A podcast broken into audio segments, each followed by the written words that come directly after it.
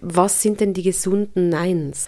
Überlegt euch mal, wenn ihr so einen Tag durchgeht und ihr hört euch Nein sagen oder Ja sagen, wie oft sagt man eben Ja, obwohl man Nein sagen möchte, oder es ist so ein halbherziges Nein. Und womit hat das zu tun? Und das hat eben ganz oft damit zu tun, dass man seine eigenen Grenzen dann auch nicht absteckt. Du so, ich so. Wir sind seit fast zehn Jahren ein Paar und wir sind Eltern. Mein Partner seit 20 Jahren, ich seit vier. Und wir beraten andere Paar, auch gemeinsam. Wir kennen sie also, die Klassiker der Beziehungsprobleme. Hier in dem Podcast reden wir über die typischen Herausforderungen. Wir erklären, wie es dazu kommt, wie wir selber damit umgehen und was wir anderen Paaren raten. Ich bin Felicitas Ambauen, Psycho- und Paartherapeutin. Mir gegenüber sitzt Amel Rizvanovic, Coach und Consultant. Das ist eine Produktion von Any Working Mom. Ja, guten Morgen, hier sind wir wieder. Wir sitzen tatsächlich am Morgen zusammen im Bett und beschäftigen uns mit Grenzen. Ein Thema, ein Thema, das immer wieder gewünscht wurde in verschiedenem Kontext. Könntet ihr nicht mal drüber reden, wo man denn Nein sagt und darf man denn noch Nein sagen und ist Nein sagen wirklich immer so schlimm und Nein sagen muss man doch irgendwie und bei dieser Bedürfnis, bedürfnisorientierten Erziehung ist das so ganz schwer und am Schluss sind irgendwie alle erschöpft, frustriert und wütend. Und heute wollen wir mal genauer hinschauen, was da eigentlich passiert. Genau, es geht um das Thema Erziehung. Es geht um das Thema, was wir oft in unseren Workshops und, und Begleitungen erleben, dass es eine ganz, ganz tiefe Verunsicherung dort gibt. Also einfach, um das mal so ein bisschen in Kontext zu rücken. Das heißt, ähm, wir erleben oft, dass also das Thema bedürfnisorientierte Erziehung ähm, ein großes Thema ist, ein, ein, ein Thema, was viele wirklich begleitet und was, was vielen wichtig ist, was viele versuchen umzusetzen. Was grundsätzlich was aus unserer Haltung raus was sehr Positives ist. Und gleichzeitig in der Praxis dann erleben, dass es wahnsinnig schwierig ist zum Teil. Also dass man auf der einen Seite sagt, ja, wir, wir wollen nicht ähm, der autoritären Erziehung Vorschub leisten und haben dort dieses, gell, das, ich, ich erkläre das immer anhand von einem Pendel, gell, autoritäre Erziehung wäre das Pendel, schlägt auf die eine Seite und dann schlägt es dann irgendwann in Form von der anti-autoritären Erziehung auf die andere Seite, weil man sagt, oh, das ist viel zu rigid, das ist viel zu eng, viel zu viele Grenzen, viel zu viele Einschränkungen, Befehl und Gehorsam. Und wo man dann gemerkt hat, ja, antiautoritäre Erziehung, äh, keine Grenzen, keine Befehle, ähm, aber dadurch natürlich Verwahrlosung. Ja, und, und du sagst was Wichtiges, es ist ja nicht nur die Umsetzung, also wie mache ich es dann wirklich, die schwierig ist von diesem neuen Erziehungsstil, sondern auch ähm, das, was innerpsychisch passiert. Also das ist das, mhm. was wir natürlich dann mhm. anschauen, vor allem wenn jemand zu uns kommt, dass ähm, das nicht nur darum geht, dass man das Nein nicht über die Lippen bringt, sondern dass es auch im Kopf so viel auslöst, dieses Nein dann durchzusetzen. Und zwar, und zwar was löst es aus? Also bei mir als, als Vater, als Mutter, ähm, was, was löst es nachher aus beim Kind? Und was, welche Rolle spielt es für die Entwicklung? Ja, genau. Also was wollen wir heute machen? Ich habe mir so einen Gedanken aufgeschrieben, ich möchte gern das gesunde Nein rehabilitieren. Wir reden da wirklich oft auch in den Beratungen vom gesunden Nein. Gesund meint damit, dass ich sowohl meine Grenzen wie die Grenzen des Gegenübers wahrnehme. Für die, die schon ein bisschen auch was wissen von dieser Schemaarbeit, mit der wir arbeiten, da geht es um dieses Erwachsenen-Ich, das sehr bewusst bestimmt und die Grenzen setzt. Und was mir immer sehr wichtig ist, zu sagen, das ist so ein Satz, den man sich auch ähm, irgendwo hinschreiben darf. Ein klares Nein zu anderen bedeutet eben häufig auch, dass man ein klares Ja zu sich und seinen eigenen Grenzen sagt und das Verwischen dieser Grenzen. Was brauche ich eigentlich, was braucht mein Kind, ist ähm, ganz was Schwieriges, offenbar für viele, viele Leute.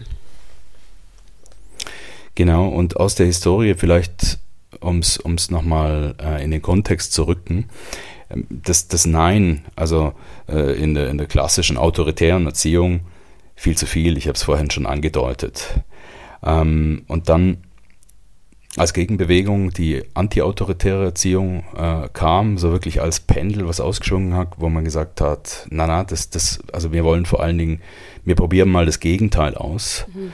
Und, und ähm, gewisse Ideen dort waren auch wichtig, wie um diese, um diese Fesseln zu sprengen, um dieses Rigide zu sprengen. Gell?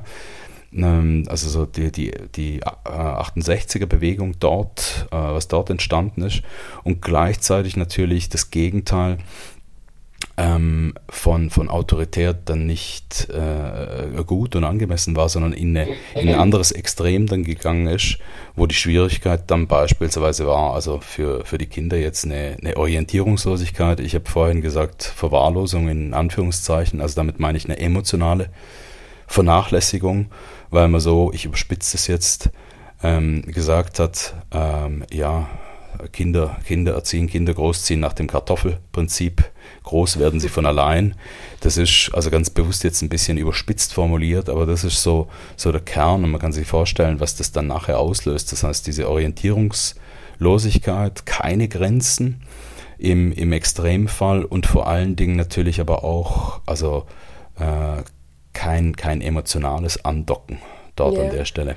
Weil was du sagst, was ganz Wichtiges ist, also ich sage das jetzt auch aus unserer Erfahrung in der Beratung, wir haben ja mittlerweile eigentlich diese Kinder als Eltern dann bei uns, also die haben selbst jetzt schon wieder Kinder. Und es ist schon auffällig, wenn jemand sagt, ich durfte eigentlich alles, also es gab eben keine Regeln, keine Grenzen zu Hause, dass das wirklich ähm, im Erwachsenen, in der erwachsenen Person wie du sagst, diese Orientierungslosigkeit dann gibt. Also bis sie dann erwachsen sind, dann stehen sie da und sagen, es fällt mir ganz schwer, mir Grenzen zu setzen, Regeln einzuhalten, meinen Kindern jetzt auch Regeln weiterzugeben. Und das ist mir so ganz ein wichtiger Punkt.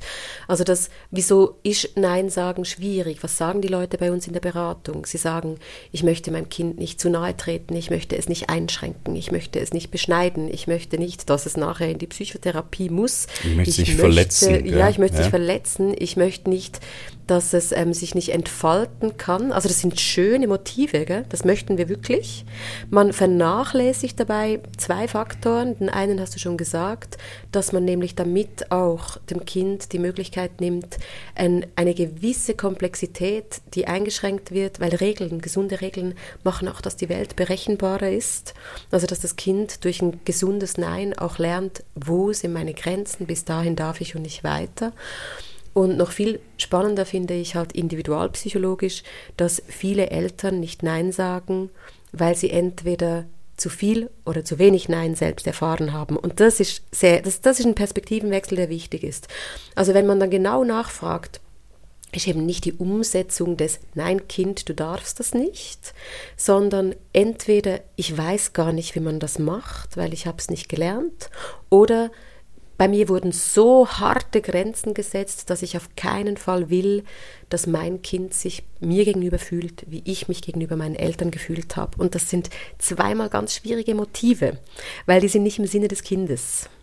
Die sind nicht im Sinne des Kindes und diesen Wechsel möchte ich gerne heute beleuchten. Also, dass dieses, ach, ich möchte dem Kind nicht schaden, zwar stimmt, aber dahinter liegt eine Ebene von, ehrlich gesagt, weiß ich gar nicht wie oder ich weiß nicht wie, weil ich die zu viele Neins nicht replizieren will. Das ist dann ein sehr wichtiger Wechsel, weil dort fangen wir natürlich dann an zu schauen. Wir, wir doktern dann nicht am Kind rum, sondern wir schauen zuerst mal, was läuft bei den Bezugspersonen.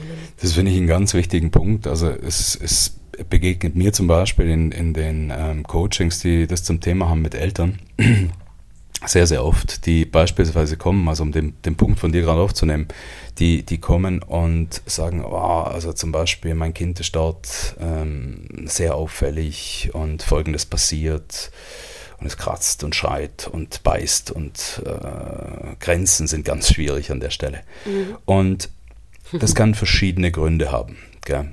Ich, ich, möchte das hier nochmal betonen an der komplex. Stelle. Das ist wirklich ja. komplex, das ist nicht irgendwie monokausal äh, in aller Regel, sondern, sondern das ist wirklich komplex und dann macht es Sinn, in aller Ruhe äh, die verschiedenen Aspekte da zu beleuchten. Aber oftmals äh, gibt es eine Komponente, ähm, die mit reinspielt. Und zwar äh, das, was du gerade sagtest, Feli, nämlich äh, dieser Aspekt von, also wenn ich erstmal bei mir als Mutter oder bei mir als Vater hinschaue und sag, wow, ähm, was was macht's denn, was fällt, was zum Beispiel, wenn wir rausschälen können, dass Grenzen zu setzen für diese Eltern schwierig ist. Mhm. Und dann ähm, kommen wir drauf und, und stellen die Frage, ja, was, was sind denn die Befürchtungen, die dahinter stecken? Und oftmals haben die Befürchtungen und die sozusagen die Hindernisse, Hemmnisse, die sozusagen dieses Nein, also Nein als Metapher für Grenzen, die mich an diesem Nein hindern, sehr viel mit der eigenen Geschichte zu tun. Also das heißt, wie du gerade schon sagst, ähm, ich habe ich hab ganz, ganz rigide Regeln erfahren. Ich habe ganz, ganz enge Grenzen erfahren, beispielsweise dort. Oder Mhm, äh, oder weniger, nicht, genau, genau. aber jetzt nehmen wir mal das Beispiel mit ganz enge Grenzen, das, das begegnet mir relativ oft an der Stelle. Und auch das Typischere Genau. bei denen, die jetzt Kinder haben, dass die immer noch so in den Ausläufern Mhm. der autoritären Erziehung drin waren. Und dann, und dann passiert ähm, vielleicht Folgendes, dass ich hergehe und sage, also das möchte ich, also, vielleicht- also unbewusst, unterbewusst zum Teil auch, dass ich sage, und ich will auf keinen Fall, dass mein Kind das jemals so erlebt. Und was mache ich? Das Gegenteil. Okay? Und das heißt, das Gegenteil kann dann im extremsten Fall bedeuten, dass ich ganz wenig oder keine Grenzen setze. Oder so schwammige. Das ist ja auch so was Schwieriges, dass man eigentlich so ein Nein sagt, wo das Kind hört, die Ja. ist nicht so ganz überzeugt. Und, und, diese, und diese Grenze, genau, und wenn ich, du, du sagst es gerade schön mit dem Gesichtsausdruck, ihr seht das jetzt gerade nicht, aber der Gesichtsausdruck ist im Prinzip, ich sage Nein und das Nein hat fast ein Fragezeichen und Genau. das Nein, du hast dich gerade so schön nach vorne gebeugt. Darf ich also, überhaupt Nein sagen? Die Bewegung, die Bewegung zum, zum Unterwürfigen fast Ja, gemacht. genau. Und das bedeutet dann in dem Augenblick ist ein Nein kein Nein, sondern, sondern also es ist keine klare Grenze. Und nochmal zurückzukommen au- auf die individualpsychologische oder auf, auf die Schemaperspektive. Schauen Sie mit der Schemabrille an. Das heißt, dort gehe ich rein und gehe im Prinzip in einen Freeze. Also Freeze wäre eine Überanpassung, beziehungsweise der, der treffende Ausdruck ist hier Unterwerfung. Gegenüber ähm, meinem Kind aus der Befürchtung raus, ja, was, was passiert denn unglaublich Schlimmes, wenn ich hier eine Grenze setze? Und dann kommt nochmal was dazu. Ich habe vielleicht gar nicht gelernt, wie man, wichtiges Wort jetzt, adäquat Grenzen setzt. Was ich ganz oft erlebe, zum Beispiel in, in äh, diesen Fallbeispielen, und die kann man teilweise wirklich übereinander legen. Da gibt es ganz, ganz viele Beispiele, die sehr, sehr ähnlich gestaltet sind, geartet sind, ähm, dass dann die Eltern kommen und sagen, also und dann, dann spielen wir das durch. Also machen wir wie so Rollenspiel und sagen, okay, und hier ganz banales, klassisches Beispiel aus dem Alltag hier. Und wie, wie sage ich es meinem Kinde? Und dann sage ich das so, also beispielsweise als Beispiel Tonfall, mit dem Tonfall, ja. genau. Und dann manchmal erschrecken meine Klientinnen und Klienten, also auf eine Art und Weise, oder schauen mich mit großen Augen an und sagen dann sowas wie, ja, aber das, das, das geht doch nicht, das ist, Das doch, ist doch aggressiv. zu viel, das ist Ja. doch aggressiv. Gell? Und der Punkt ist dort, ähm, wenn man dann, dann ist es wichtig, genau hinzuschauen. Also das ist dann auch wie so der, der, der Knackpunkt. Ähm, weil Grenzen zu setzen aus dem gesunden Erwachsenen, aus dem erwachsenen Ich, hat natürlich auch was Robustes. Gell? Und man, wir bleiben als Bezugspersonen Autoritäten. Das finde ich auch noch wichtig. Man redet heute manchmal von der neuen oder eben der gesunden Autorität. Und das ist auch etwas, was oft kommt. Also das Augenhöhe, diese Gleichwürdigkeit, also dass ich sage, mein Kind ist wichtig und seine Bedürfnisse und Wünsche sind zwar wichtig, aber dass trotzdem ich als Elternteil oder Bezugsperson in vielen Dingen das letzte Wort oder die Bestimmungshoheit habe. Und das ist etwas, was ich auch gern beleuchten möchte, dem auch so ein bisschen diesen Stachel zu ziehen, dass wir das dürfen, dass wir Grenzen setzen sollen und dass wir in gewissen Situationen ja auch wirklich einfach, also auch so diese Fürsorgepflicht habe, zu sagen, ja, es ist auch in der Fürsorgepflicht, dass mein Kind bei minus zwei Grad irgendwie nicht mit der kurzen Hose in die Schule geht, das ist ja immer der Klassiker. Dass man halt dort auch schaut, schaut, wo ist ein Wunsch des Kindes, was zu machen. Zum Beispiel das Elsa-Kleidchen anzuziehen in die Schule, soll sie machen. Aber drunter kommt dann halt trotzdem, oder drüber in dem Fall kommt halt die dicke Skihose, weil dort geht es dann um Grundbedürfnisse, die ich abdecke als, als ähm, fürsorgende Bezugsperson. Und das ist mir einfach sehr wichtig, ähm, dass wir ich schmunzel nur gerade, weil, weil Amel und ich gerade beide ganz viel zu sagen haben. Ähm, weil uns das so wichtig ist, dass diese Autorität nicht grundsätzlich über Bord zu schmeißen, weil dann wird es schwierig. Übrigens auch für mich selber, weil mhm. wie soll ich meine klare Grenze vertreten und meine Meinung, wenn ich ständig, du hast gerade gesagt, Unterwerfung, also ich bin ständig beim Gegenüber. Mhm. Was will denn mein Kind? Was braucht es denn von mir? Und gleichzeitig, wenn wir jetzt schon in der Schematheorie sind, hat es halt auch einen riesen Monsteranteil Vermeidung. Mhm. Also ich möchte vermeiden, dass ich mich wieder fühle wie früher. Ich möchte vermeiden, dass mein Kind sich wieder fühlt wie ich früher. Und, und eigentlich möchte ich sowieso jeden Konflikt vermeiden. Und dann wird es schwierig. Ich finde eben auch fürs Kind, und das ist mir so wichtig zu betonen, mit dem tun wir halt dem Kind überhaupt keinen Gefallen, weil es ja aus dieser Schwammigkeit dann noch rausinterpretieren muss, was die Eltern denn jetzt meinen. Sie sagen nein, aber es hört sich eigentlich nicht so genau danach an. Genau, du sagst gerade was, was Zentrales, nämlich wir tun dem Kind, wir tun unseren Kindern überhaupt keinen Gefallen, im Gegenteil. Warum? Ähm, Im Grunde, was wir machen, also bleiben wir nochmal einen Augenblick in der Schema-Perspektive, wir vermeiden ähm, und schonen damit ja unser Kind. Und manchmal auch uns. Und genau, das ist der, genau, das ist, und natürlich damit äh, in erster Linie auch uns, weil wir es nicht aushalten wollen, also zu sagen, ja, aber, aber ist das vielleicht zu viel und ich bin da verunsichert, gell? Und das ist fair enough, also einfach nochmal Botschaft an eure inneren Kinder da draußen, an das eigene innere Kind dort, die Verunsicherung, von der ich eingangs gesprochen habe, die ist sehr normal in der Hinsicht, weil es wirklich auch so ist, dass wir, die wir in dieser Generation sind, in der wir sind, wir haben in der Regel nicht erlebt, wie das ist, also so, so wie, wie sich dieser Beziehungsstil, dieses Beziehungsorientierte, wie das in der Praxis ist, das ist was wirklich auch Neues und es ist schwierig, das umzusetzen. Das ist wirklich normal. Also ja. das ist wirklich, und deswegen ist auch die Auseinandersetzung ähm, so, so, so wichtig und auch so diese Schichten zu erkennen. Ich habe vorhin als, als wir, wir haben beide so gestreckt, das Feli ja, gesagt hat. Es war so, ich will nur was sagen, ich will nur genau, was sagen. Genau. Ähm, Warte, bis ich ausgeredet habe, mein Kind. Genau, genau, passend zum Das ist bei uns gerade ein Klassiker zu Hause am Tisch, genau. Passend warten, zum Thema. Warten. Ich, ich wollte noch anfügen, und zwar im Hinblick auf dieses, ähm, diese, diese Bedenken, oh nein, ich, ich darf doch das nicht so machen, das wäre doch autoritär. Und was du gerade gesagt hast, ist ganz wichtig, eben wir bleiben Autoritäten und ich, ich möchte es mit einem Bild veranschaulichen, was, was ich oft im, im Workshop Happy Kids, wir machen ja dort Workshops genau zu diesen Themen, gell? Mhm. und dann kommen Eltern, die äh, ganz viel genau diese Fragestellungen haben. Und dort sage ich beispielsweise ähm, ebenso diese, diese, dieses Zitat von Jesper Juhl, der sagt, hey, unsere Kinder sind gleichwürdig, ja, dass wir respektvoll und auf Augenhöhe mit, den, mit denen umgehen, aber sie sind nicht gleichberechtigt und das ist ein zentraler Unterschied und das Bild, von dem ich gerade spreche, ist, ähm, wenn wir es vergleichen mit einer Firma, gell, die Familie, dort seid ihr die CEOs, also wir als Eltern, mhm. wir sind da oben. Ähm, und der Unterschied ist bei der Gleichwürdigkeit, gell, es bleibt trotzdem eine Firma, die hierarchisch auch angeordnet mhm. ist und das ist auch wichtig, weil wir haben auch die Erfahrung und wir haben auch die Verantwortung, tatsächlich bestimmte Entscheidungen auch zu treffen aufgrund von unserem Wissen, aufgrund von unserer Erfahrung. Das können halt weder ein anderthalbjähriges Kind noch ein neunjähriges. Dort ist natürlich, das wächst dann mit der Zeit natürlich. Der Unterschied ist, wenn wir jetzt im Bild mit dieser Firma bleiben wollen, wir sind oben sozusagen die, die CEOs, was für eine Unternehmenskultur wir dort machen, das ist der große Unterschied. Das heißt, ich kann auch eine Entscheidung, also auch ein Nein, auf eine Art und Weise transportieren, dass ich sage, hey, aber ich nehme dich ernst.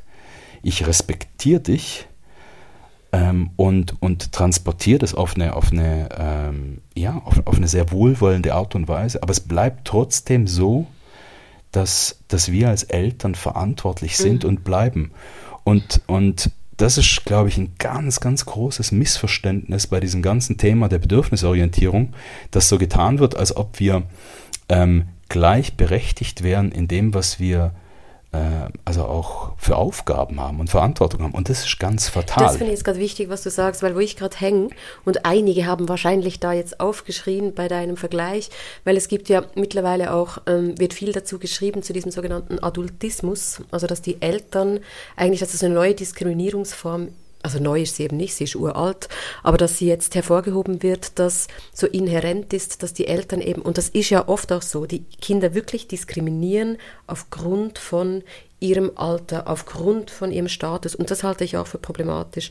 Mhm. Und deshalb war ich gerade so, ich habe die Augenbraue hochgezogen, weil der Vergleich mit einer Firma natürlich sehr schnell auch genau sagen kann, ah, okay, du hast jetzt nachher gerade relativiert, äh, da kommt ja einfach wieder jemand von oben herab. Also wir haben einfach eine neue Diskriminierungsform, die dann so schön geredet wird. Und ich möchte es nur schon reinbringen, weil das haben wir beide, also Amel und ich, sehr wohl im Kopf. Also dass man sehr leicht seinen Status missbrauchen kann. Because das, I say so. Because I say so. Oder weil du zu klein bist. Und man kann eben, weil du zu klein bist, auf zwei Arten sagen. Also als Totschlagargument, End of Discussion, oder weil man wirklich dem Kind erklären muss, du bist zu klein, du bist zu klein, dass du allein mit dem Fahrrad jetzt hier runterfahren darfst. Das, du schaffst es nicht, du hast zu wenig Kraft, du hast zu wenig Skills. Und diesen Unterschied, also ich denke, den meisten ist es klar, aber ich möchte, möchte mhm. es wirklich hervorheben. Mhm. Weil wir haben wir erleben mittlerweile eine regelrechte, teilweise in Beratungen Verteufelung von diesen Autoritäten. Also die Eltern getrauen sich kaum mehr. Das, was du jetzt gerade gesagt hast, das würden sie sich nie trauen zu sagen, dass sie mhm. eigentlich schon finden, sie seien mehr berechtigt. Und ich finde das so wichtig, das auf eine gesunde Art und Weise mitzuteilen, weil das hat Facetten. Und eben unser Kind, jetzt ist sie sechs, das ist anders, was sie mit zwei, was wir ihr da zutrauen durften und zumuten. Und jetzt mit sechs Jahren. Und dass man das immer wieder anpassen muss. Und deshalb, ich finde das, was du sagst, gerade sehr wichtig. Ich möchte nur diese Differenzierung noch reinbringen, weil das ist dann der Ton, der die Musik macht. Ob ich dem Kind eben sage, because I say so, oder weil du zu klein bist, hältst du jetzt deine Klappe oder dass man dem Kind, also der Link zu Leadership ist insofern spannend, weil es ja tatsächlich auch die neue Art des Leadership ist. Aber einfach für die, die die zuhören und, und sagen, wie meint das denn oder wie meinen wir es denn, durchaus auch finde, dass wir teilweise ähm, natürlich in so Fallen tappen und die Kinder einfach aufgrund ihres Alters oder Status ähm, klein machen. Und dem wollen wir ja auch entgegenwirken, eben mit dieser Gleichwürdigkeit. Und ich sage es jetzt eben trotzdem mit der Augenhöhe. Also Augenhöhe heißt, ich versuche mein Kind wahrzunehmen, was steht. Ich versuche zuzuhören. Ich versuche mich empathisch in es reinzuversetzen. Mit dem Unterschied. Und das bleibt so, dass ich am Schluss sagen kann, nein, wir machen es trotzdem nicht. Und vielleicht, um es konkret zu machen dort, also ob wir jetzt dieses Beispiel nehmen, wie äh, mein Kind will eben äh, bei, bei Minustemperaturen im T-Shirt raus. Oder mein Kind will am, am liebsten morgens, mittags, abends äh, Schokolade essen, weil es halt möchte und so. Ja.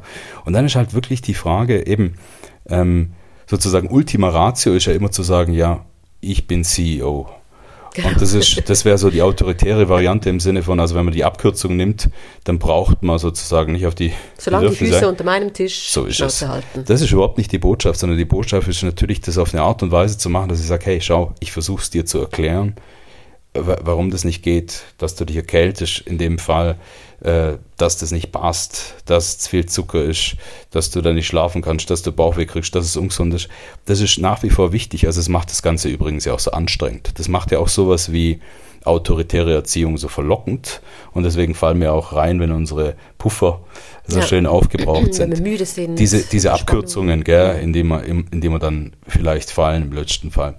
Ähm, das ist nicht die Botschaft an der Stelle, sondern die Botschaft ist wirklich, ähm, das auf eine respektvolle Art und Weise zu machen, aber gleichzeitig, das ist mir an der Stelle wichtig, dass wir auch die Verantwortung haben und aus dieser kommen wir nicht raus. Also dass wir tatsächlich dort ähm, eine andere Verantwortung haben als die Kinder. Alles andere wäre fahrlässig. Und das gefiel mir eben so gut, dass du jetzt gerade sagtest, es geht eben um Verantwortung und auch um Pflichten, genau. die wir als Eltern haben. Also die Fürsorgepflicht, genau. übrigens Fürsorgepflicht, gell, wenn wir schön in diesem Bild bleiben wollen, also äh, Stichwort im Beruflichen, als, als Kader, als Führungspersonen. Mhm.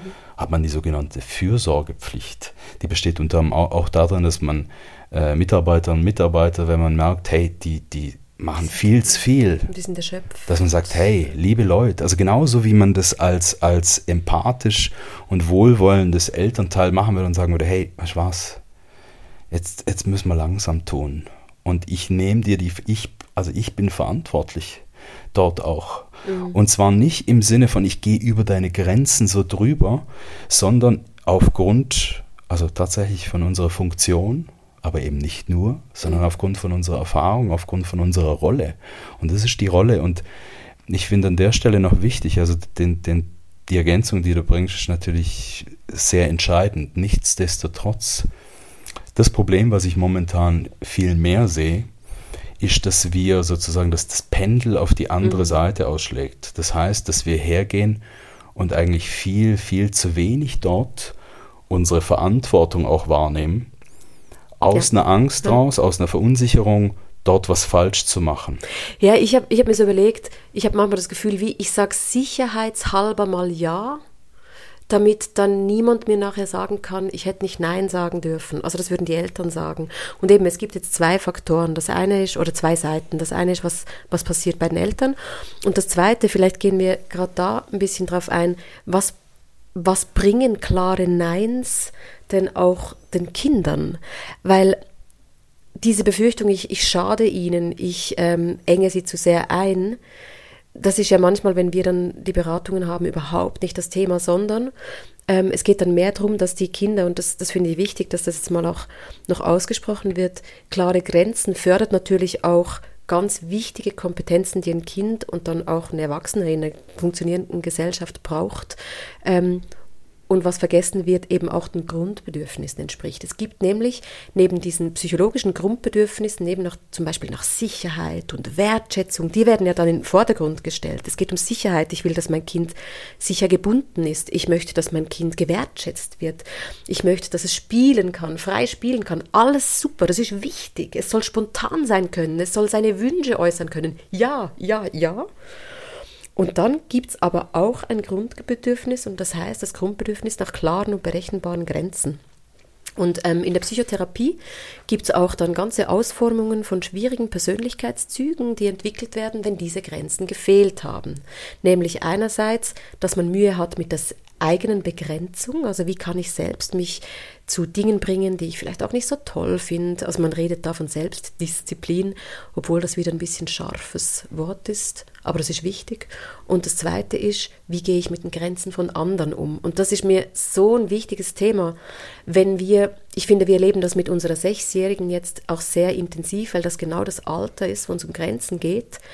Wenn sie nicht lernt, dass sie gewisse Grenzen einhalten muss, obwohl sie gar keine Lust drauf hat, dann wird sie auch nicht verstehen, warum sie Grenzen einhalten soll gegenüber anderen Leuten und nicht über diese hinweggehen, weil sie lernt, dass man ihre Bedürfnisse oder ihre Wünsche, das müsste man dann vielleicht auch noch unterscheiden, ernst nimmt. Und dann so Fähigkeiten wie, jetzt kommen so ein paar Psychologenworte, die sind aber sehr wichtig, Frustrationstoleranz. Also ich muss aushalten, dass jetzt jemand sagt, stopp, obwohl ich weiter will. Impulskontrolle. Das heißt, obwohl ich jetzt gerade was möchte, ich spüre so einen inneren Impuls, muss ich lernen, den zurückzuhalten und den sogenannten, auch schönes Wort, Bedürfnisaufschub zu machen, damit man später im sozialen Miteinander auch besser klarkommt. Was ich spannend finde, ist, dass dann diese Leute ja auch zu uns in Paarberatung kommen. Es ist ja nicht so, sie kommen nur als Eltern, sie kommen auch als Paar. Und das sind dann die gleichen Themen, die dort schwierig werden. Wenn ich nicht gelernt habe als Kind, meine Bedürfnisse und die des Gegenübers abzuwägen, wenn ich nicht gelernt habe, meine Impulse zu kontrollieren, nicht einfach zu sagen, was mir gerade durch den Kopf geht, und wenn ich nicht gelernt habe, mein Bedürfnis auch mal aufzuschieben zugunsten von jemand anderem, dann führt das in einer Paarbeziehung relativ schnell zu Konflikten. Und dann kann man dort dann nachlernen, mühsam, was halt gefehlt hat und versucht es an seinen Kindern. Und ich finde einfach noch wichtig zu sagen, vielleicht der zusätzliche Motivator für die Paarbeziehung ist das natürlich, hey, das ist der hottest Shit, gell? Dort passiert dann immer ganz viel. Das hat auch mit Grenzen zu tun und mit klaren Neins. Wo man dann teilweise eben, äh, wenn, wir, wenn wir mit Paaren dann zusammenarbeiten und, und schauen, was passiert dort, das ist dieses übrigens in der äh, Schematheorie heißt es das undisziplinierte Kind. Genau, das ich nenne es das unstrukturierte. Das, das Impulsive. Ja, genau. Gell? Und wenn man dann zum Beispiel hergeht, also schönes Beispiel ist, äh, Paare Ähm, da geht es um eine Intervention, die, die ihr vielleicht auch schon kennt, also um die sogenannte Agenda-Sitzung. ja. Und dann äh, kommt der Vorschlag von uns, also wahnsinnig toller Vorschlag. Komm, das haben wir, glaube ich, hier auch schon mal vorgeschlagen. Mach doch irgendwann. mal Agenda-Sitzung. Der Kern der Geschichte ist, dass man sich irgendwie einmal die Woche zusammensitzt und irgendwie ja, zehn Minuten die, die, die, äh, die, den Wochenplan so synchronisiert. Mhm. Ist relativ unspektakulär, aber der Effekt ist eigentlich ein, ein sehr, sehr cooler. Also unspektakulär im Aufwand, ähm, spektakulär im Effekt, weil halt so, so, so gewisse Reibungsverluste wirklich deutlich ähm, reduziert werden können, wenn man so ein bisschen durchgeht mit dem bewussten Auge durch die Woche und sagt, ah, was ist vielleicht so ein bisschen anders, ah, stimmt, das ist auch noch, machst du, machst ich, ich komme da später und so weiter so weit, so gut. Und dort ist natürlich auch schon immer spannend. Ähm, dann gibt es dann manche äh, Paare, manche, manche äh, Teile von Paaren, oft sind es die Männer, die, Meistens sind es die Männer, ja, stimmt. Die, die, sich dann, die sich dann wehren und äh, nicht alle, ja, also manche dort an der Stelle. Und ähm, zum Teil aus nachvollziehbaren Gründen, weil sie sagen, oh, ich will nicht noch mehr in meiner Agenda drinstehen haben und das auch noch als Event. Und zum anderen, deswegen erwähne ich es gerade, aus Gründen, weil einfach die eigene Autonomie dann eingeschränkt wird, weil ich sage, ja, nee, also. Da muss dann, ich mich ja anpassen. Da muss ich das noch planen, aber das kann ich doch gar nicht planen. Weißt, das ist wetterabhängig zum Beispiel. Mhm. Also, und dann ist es, dann ist es so, äh, da muss man schauen, weil das ist der Link zu unseren Kindern. Mhm. Es passiert halt nicht im luftleeren Raum. Ähm, und das heißt, dort ist es, ist es wichtig, was, was lernen unsere Kinder, was brauchen sie? Das sind absolute fundamentale Skills, die da heißen, ähm, die Grenzen, die ich erfahre. Ähm, es, es braucht auf der einen Seite Bindung, ja, das ist wichtig. Es braucht auf der anderen Seite ja auch Freiheit und Autonomie. Ja, und gleichzeitig die Grenzen, gell, also diese Autonomie und diese Bindung funktioniert nicht im luftleeren Raum, sondern wir Menschen sind soziale Tiere. Mhm. Im Kleinen wie im Großen. Das heißt, ein elementarer Bestandteil von, von Persönlichkeiten, die rund sind, die viel im Erwachsenen-Ich agieren können, ist, dass wir mit Grenzen umgehen können, mit den eigenen und mit denen von anderen. Und was sicher noch verschärfend hinzukommt, das ist so ein bisschen eine andere Komponente, aber ich finde auch eine wichtige, dass wir natürlich in einer Gesellschaft leben, ähm, so als gesellschaftliche Norm haben wir, haben wir neue Götter. Also das, der, eine Gott ist, ist der Gott des Individualismus. Also das heißt, ich, ich soll ganz besonders sein. Das ist eine Norm, das ist ein Ideal. Ja, das ist sogar ein Ideal, dass ich irgendwie ganz besonders sein soll. Und das hat natürlich das impliziert, ich soll alles machen dürfen. Und das, ja, und meine Bedürfnisse sollen auch sehr wichtig sein. Und das Zweite ist eben, was, das, was, was, was dort mitschwingt, ist so dieses Thema der, der Freiheit. Das heißt, das bedeutet ja auch im Umkehrschluss, also meine Bedürfnisse sind wichtig, meine Bedürfnisse sind das Aller, Allerwichtigste jetzt. Über, überdehne ich so ein bisschen. Und das ist natürlich problematisch an der Stelle. Das mhm. ist natürlich sogar hochproblematisch und das sehen wir heute. Also wenn wir jetzt ein bisschen rauszoomen an verschiedener Stellen, wir haben es gesehen zum Beispiel in der Pandemie, ähm, wo es dann darum ging, bestimmte Einschränkungen gesellschaftlich zu tragen und zu was für, zu was für Spannungen hat das geführt. Und das hat natürlich auch massiv damit zu tun, ähm, wie gehe ich selber mit Einschränkungen um ja, und wie, wie sehr. Gesellschaft mit Grenzen, also vor allem wenn es Grenzen sind, die dann wirklich mich betreffen, in, also die meine Freiheit eben beschränken mhm. und nicht vergrößern. Ja. Mhm, weil, also das ist, das ist ja das große Ding bei Freiheit. Freiheit ist auch so ein Begriff, der tricky ist dahingehend, weil der ist erklärungsbedürftig. Die Frage ist, wie interpretiere ich Freiheit? Sehe ich Freiheit vor allen Dingen als Freiheit, ich kann machen, was ich will und wann ich es will. Das wäre so aus, aus dem schemamäßig aus dem unstrukturierten, undisziplinierten, impulsiven Kind raus. Mhm. Das und ist diese Freiheit. Grenzen weg von allen anderen. Ja, aber natürlich, das ist ja so. Ja, genau. Oder sehe ich Freiheit als, als Arrangement, wo wir gesellschaftlich ähm, eine, eine Möglichkeit haben, wie wir miteinander auf eine runde Art und Weise äh, Grenzen abstecken, dass wir sagen, ja, natürlich gibt es Freiheiten, aber es gibt auch Einschränkungen zugunsten der Freiheit von diesem Gesamtkonstrukt. Mhm. Das heißt, dass ich, dass ich ähm, auch geschützt werde von den Übergriffen von anderen. ja, als, als Gesellschaft. Und, und das, ist, das ist natürlich auch was, was mitschwingt an der Stelle. Ja. Kommen wir fassen es mal ein bisschen zusammen, weil vielleicht habt ihr jetzt schon im Kopf, ja, wie soll ich es denn machen oder was sind denn diese gesunden Neins? Und äh, wir könnten uns jetzt auch zig Beispiele anschauen. Vielleicht schauen wir nachher noch zwei, drei Beispiele an. Ähm, vielleicht ist aber auch mal wichtig eben zu hören, was sind denn die gesunden Neins? Also ein großes Thema, das immer kommt in den Beratungen, ist, dass eigentlich klar wird, das habe ich vorhin schon gesagt, überlegt euch mal, wenn ihr so einen Tag durchgeht und ihr hört euch Nein sagen oder Ja sagen, wie oft sagt man eben Ja, obwohl man Nein sagen möchte, oder es ist so ein halbherziges Nein. Und womit hat das zu tun? Und das hat eben ganz oft damit zu tun, dass man seine eigenen Grenzen ähm, dann auch nicht absteckt. Also was heißt das? Ähm, bei einem ganz kleinen Kind, bei einem Säugling ist es schwierig, dem Säugling zu sagen, geh weg von mir, ich mag jetzt gerade nicht, dass du mich ständig anfasst oder bei mir bist. Also da gehört ja eben auch dazu ja. seine eigene Freiheit, das wäre jetzt mhm. genau so ein Beispiel, seine eigene Freiheit, sich ein bisschen einschränken zu lassen zugunsten des absolut grundlegenden Grundbedürfnisses von diesem Säugling. Aber auch das kann sich dann vielleicht nicht immer gut anfühlen, aber man nimmt es in Kauf. Jetzt ist aber das Kind vier oder sechs oder zehn Jahre alt und wir erleben ja häufig, dass dann Eltern oder Bezugspersonen immer noch Schwierigkeiten haben, zum Beispiel zu sagen, ich möchte nicht, dass du mich jetzt immer anfasst. Ich möchte nicht, dass du mir jetzt immer ins Gesicht fasst. Hör auf. Und das wäre ja sowas wie die eigene Grenze des eigenen Raums zu schützen. Und dort, das finde ich jetzt eben so relevant, ist ein klares Nein. Also bis hin zu, dass das Kind halt merkt, hey, die schiebt mich jetzt da raus. Die Angst der Eltern ist ja dann oft, dass es sich abgelehnt fühlt. Aber dass man wie sagt, ich muss jetzt meinen Raum wahren, weil ich werde sonst aggressiv.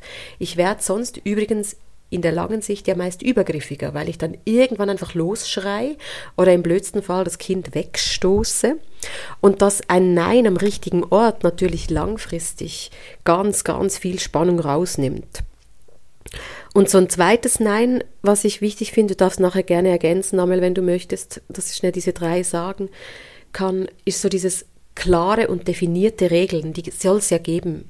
Die soll es geben, erzählt man sich. Also, dass man in der Familie sagt, also bei uns ist zum Beispiel, wenn wir fertig gegessen haben, dann muss unsere Kleine den Teller in die Küche bringen und zwei, drei Sachen machen, die einfach dazugehören, so zum die tägliche Routine. Also wenn sie dann älter ist, wird also, sie irgendwann. Um auch einen Beitrag zu leisten. Genau. Sie, sie hilft beim Auftischen, sie hilft beim Abtischen, sie wird irgendwann dann helfen beim Küche aufräumen. Das macht sie jetzt mit sechs noch nicht. Ich denke, mit acht oder neun wird das ein Teil werden. Das musste sie mit zwei noch nicht machen. Und dort finde ich auch so wichtig, so klar definierte Grenzen zu haben und dann dort, das sind auch so nicht verhandelbare Neins. Also wir verhandeln dann nicht jeden Abend, muss sie jetzt ihren Teller wegräumen oder nicht, sondern das haben wir mit ihr einmal besprochen. Sie hat dazu ja gesagt. Also wie viel Lust sie hatte, ist eine zweite Frage, aber sie hat Ja gesagt. Und dann ist das etwas, wo man einfach im blödsten Fall halt immer wieder sagt, jetzt räumst du noch deinen Teller ab oder nimmst du den Teller mit. Und im besten Fall macht sie es ja von allein. Das sind so diese nicht verhandelbaren ähm, Regeln, weil es gibt ja dann auch verhandelbare Sachen. Und was ich eben ganz wichtig finde, und das fällt mir auch häufig auf, ähm, in unseren Beratungen, und das finde ich echt schwierig, dass Eltern auch teilweise Mühe haben, ihre Kinder zu stoppen, wenn sie die Grenzen von anderen Kindern nicht wahren. Also dass es dann sogar schwierig ist, jetzt gibt es eine Kind, also mein Kind. Oder gibt, von anderen Erwachsenen. Oder von anderen Erwachsenen. Von der Großmutter. Zum Beispiel, ja genau. Jetzt gibt mein Kind einem anderen Kind mit dem Löffel eins auf den Kopf.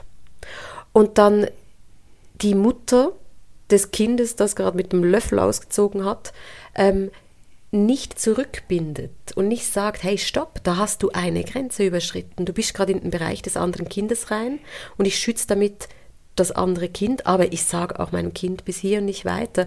Und das finde ich so eine Entwicklung, die, die macht mir so ein bisschen Kopfzerbrechen, weil wenn Kinder über Jahre lernen, dass sie keine Reaktion erfahren auf das Grenzenüberschreiten von anderen, dann lernen sie natürlich auch nicht, jetzt kommt noch so ein anderes beflügeltes ähm, eine Emotion, die so schwer ist, dann erleben sie auch nie auch so einen Anflug von ich habe was Falsches gemacht, bis hin zu einem gesunden Ausrufezeichen, Schamgefühl, das da sagt, oh, ich habe eine soziale Norm oder eben eine Grenze von jemandem überschritten und dafür fühle ich mich jetzt nicht gut oder vielleicht sogar schuldig. Jetzt kommen wir weiter mit diesen Schlagworten.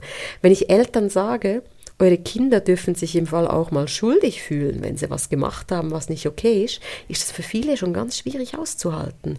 Ja, aber Schuld und Scham, das sind doch ganz schlechte Gefühle, die muss man doch über Bord werfen. Ja, nein, nicht. Ohne zu merken, ich habe was gemacht, was ich nicht sollte, ich habe eine soziale Norm verletzt, dann ist ein gesundes Schamgefühl gut. Und aus dem gesunden Schamgefühl kommt eine gesunde Schuld, die jetzt kommt das Wichtigste, macht, dass ich wieder in eine Wiedergutmachung reingehe. Jetzt wieder, jetzt haben wir die Paare bei uns. Dort fordern sie das dann ein. Die Eltern fordern ein, dass das Gegenüber sich schuldig fühlt für alles, was es falsch gemacht hat. Dass es sich schämt, für wo es mich nicht wertgeschätzt hat. Bei den eigenen Kindern hat man aber dann Mühe, diese gesunden Anteile, weil Scham und Schuld sind ganz wichtige soziale Gefühle, wenn sie in einem adäquaten Maß gelebt werden, die dort wie zuzufügen. Also das erleben die Eltern als Grenzüberschreitung am eigenen Kind, wenn sie machen, dass es sich schämt für was, was es nicht gut gemacht hat, mhm. oder dass es sich schuldig fühlt. Das macht es so tricky. Also wir haben hier jetzt so ein paar Bomben reingebracht, wo, wo wir merken, da, da, da vermeiden die Eltern häufig komplett und sagen, das darf doch nicht sein. Und ich sage, manchmal ist das aber die richtige und passende Emotion. Genau, und zwar manchmal, gell, das ist die Betonung, und zwar manchmal, wenn zum Beispiel Grenzen von anderen, Grenzen von mir oder Grenzen von anderen äh, überschritten werden. Du hast ja gerade so, so ein Beispiel dafür genannt. Ähm, vielleicht noch ergänzend da dazu einfach zum Einordnen von diesem Thema mit Scham und Schuld. Gell? Es gibt ja Erziehungsstile, äh, der autoritäre Erziehungsstil vorneweg, also so Stichwort Tiger Mom. Gell? Mm, ja. Das wäre jetzt so der Klassiker, wo man hergeht und eigentlich ganz bewusst also die Kinder dort abwertet, so von wegen, wie, du hast keine Lust, Klavier zu üben. Schäm dich. Schäm dich, wie kannst du und du bist so ein undankbares Kind und ich sage jetzt nicht alles, was mir und durch den Kopf geht. Du bist schuld, dass Mama jetzt enttäuscht ist. Und genau, und so erbärmlich und whatever, also so, so richtig runterdrücken und, und abwerten. Das wäre nicht die gesunde Form. Ähm, schäm dich für piep, piep, piep, so, mhm. gell? Also die Variante Tiger Mom meinen wir hier nicht an der Stelle ausdrücklich nicht, sondern ähm, tatsächlich Scham und Schuld und es ist uns bewusst, dass das tatsächlich auch äh, tricky ist an der Stelle, weil das, was wir dort verbinden, also es sind ja unangenehme Gefühle, aber wichtig ist an der Stelle, die haben ja eine Funktion. Und eine Funktion im Sinne auch von einen Nutzen, dass wenn das so eingesetzt wird, also oder anders gesprochen, wenn das auch ein Effekt ist. Also gell, das Ziel ist ja nicht zu sagen, und ich will, dass das Kind sich schämt. Nee, das Ziel ist, dass mein Kind lernt, ähm, Grenzen zu respektieren. Ja. Also Scham soll vor allem nicht ein Erziehungsmittel sein. Genau. Es kann sogar sein, das hört sich wahrscheinlich jetzt ganz brutal an, dass es durchaus ist, dass ich denke, am Schluss dieser Diskussion kann es sein, dass unser Kind ein Schamgefühl erlebt. Und ich denke, das ist in Ordnung, wenn sie realisiert, sie hat wirklich gerade Grenzen von jemandem verletzt und damit vielleicht auch jemandem wehgetan, dann ist das okay, auch ein Schamgefühl zu erleben. Beispielsweise von jemandem, von einem Kind, von einem anderen Kind, was irgendwie hilflos ist oder kleiner, kleiner schwächer, irgendwie so, ja. Also so, also genau. gerade so diese Asymmetrien. Genau. Und dort ist es sogar ganz wichtig, also zu sensibilisieren und, und zu sagen, hey, schau, das ist, das geht so nicht. Weil dann kommen sogar schon Kinder, ja, übrigens Erwachsene auch, in diesen Reflexionsprozess erst zu überdenken, was war mit meinem eigenen Handeln, was war mit meinen eigenen Grenzen und eben im besten Fall dann in den Wiedergutmachungsprozess oder in das veränderte, angepasste sozial ähm, adäquatere Verhalten. Also darum sind das durchaus ganz, ganz wichtige Emotionen, die, die man mit einbeziehen müsste.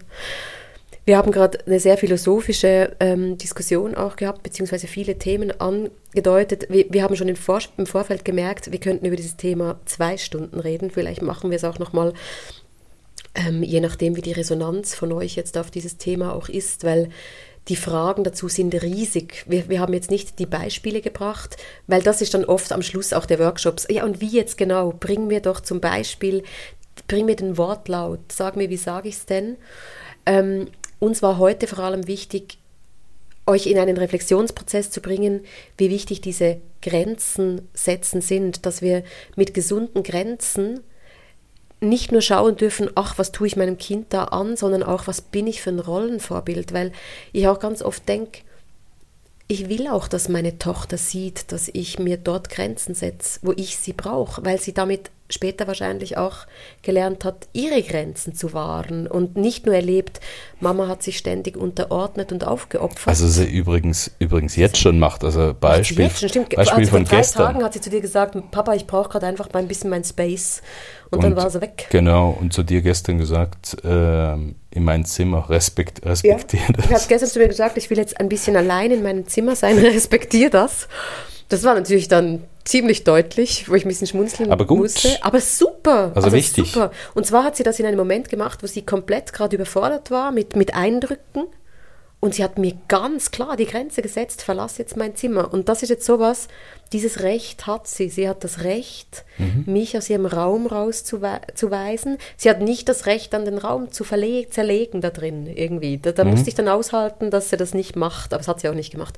Ähm, das ist ein gutes Beispiel, dass sie dann ja auch lernt, ähm, wenn ihr immer von diesen Grenzen sprecht, dann nehme ich die mir auch. Und was ich wichtig finde, jetzt so zum Zusammenfassen, auch mal zu überlegen, warum sage ich Nein und warum sage ich nicht Nein? Was sind meine Befürchtung, Befürchtungen dahinter und eben, wo sage ich Ja, obwohl ich Nein meine? Ich glaube wirklich, das sind mitunter die giftigsten, weil die Kinder das spüren. Und die spüren dieses sogenannte Double Bind. Sie sagt Ja, aber ich glaube, sie meint nicht Ja. Und das gibt ein riesiges Unsicherheitsgefühl bei den Kindern. Auch wenn man eben so Antworten gibt, die halt schwammig sind, anstatt zu sagen, nein, ich möchte das nicht. Also ich sage dann zu meinem Kind schon auch mal, nein, ich möchte nicht, dass du in mein Gesicht fasst. Das nervt mich, das macht mich aggressiv. Aber mit dem kann sie ja was anfangen, als wenn ich zum Beispiel sagen würde, mach das nicht, das ist total unfreundlich, anderen Leuten ins Gesicht zu fassen. Das ist dann wie, mit dem kann sie weniger anfangen. Und, und abschließend dort, also auch so dieses Beispiel mit dem Ausreden lassen, ein Riesenthema bei uns. Ja, das ist kein großes Thema. Ähm, da wir auch alle drei gerne viel zu sagen haben. So ist es. Und, und gleichzeitig dort, was ich wichtig finde, also, also das, das, das muss sie lernen, also in dem Fall unsere Tochter, also auszuhalten, dort auch, auch wann, wann ist sozusagen ihre Zeit, wann, wann darf sie, ähm, also nicht einfach rausquäken, wenn es ihr passt und unterbrechen und reinfahren. Einfach mal deponieren. Ähm, sondern, und gleichzeitig heißt es aber auch für uns, dass es wichtig ist, dass wir dann eben auch, auch sie respektieren, wenn das sie dann sie ihren Raum. auch schon gesagt. Ja, ja, voll. voll. Und, und wirklich auch zu Recht, aber ich glaube, dort ist, das ist, das heißt, das ist ja nicht so ganz einfach an der Stelle auch. Also, Mhm. gell, weil unsere Kinder spiegeln uns ja. Und dass man sich selber dann auch ertappt oder der Satz, wenn sie zum Beispiel sagt, also nicht in diesem Tonfall, Papa. Aber das ist gut. Also da wollen wir hin tatsächlich. Also das heißt ja nicht, dass es einfach easy wird dadurch, sondern eher im Gegenteil, ähm, dass es ganz normal ist, bleibt anstrengend, in welcher Variante auch sonst, aber es ist langfristig so wichtig, also fundamental wertvoll, dass wir dort, dort Grenzen setzen. Es ist wichtig für uns als Eltern und vor allen Dingen so wichtig für, ja, für eine gesunde Entwicklung unserer Kinder. Genau. Darum in dem Sinne Mut zu Grenzen und wieder einmal mehr bei sich selbst anfangen, sich überlegen, wo sind eigentlich meine Grenzen, warum setze ich sie nicht, hat's, mit was hat es zu tun und auch ein bisschen so, ja, den Mut zu sagen, klar zu sagen, was man will und dann zu schauen, was rauskommt, weil oft ähm, wird es nachher viel einfacher, als man befürchtet hat. Das ist ja so. Das zum Thema Grenzen, Bedürfnisorientierung und wie entwickeln sich unsere Kinder zu starken, selbstbewussten Menschlein. Das ist natürlich längst nicht abgeschlossen so und eben gegebenenfalls machen wir da auch nochmal einen Nachschlag. Ich hoffe, ihr konntet damit was anfangen und wir wünschen euch eine gute Zeit. Ihr hört wieder von uns beim nächsten Podcast. Danke fürs Zuhören. Der Podcast ist eine Produktion von Any Working Mom mit Musik und technischer Unterstützung von den Jingle Jungle Tonstudios. Ihr findet uns auf www.anyworkingmom.com, auf Instagram, auf Facebook und Pinterest. Und unser Mal ehrlich Podcast gibt es auf allen Podcast-Plattformen.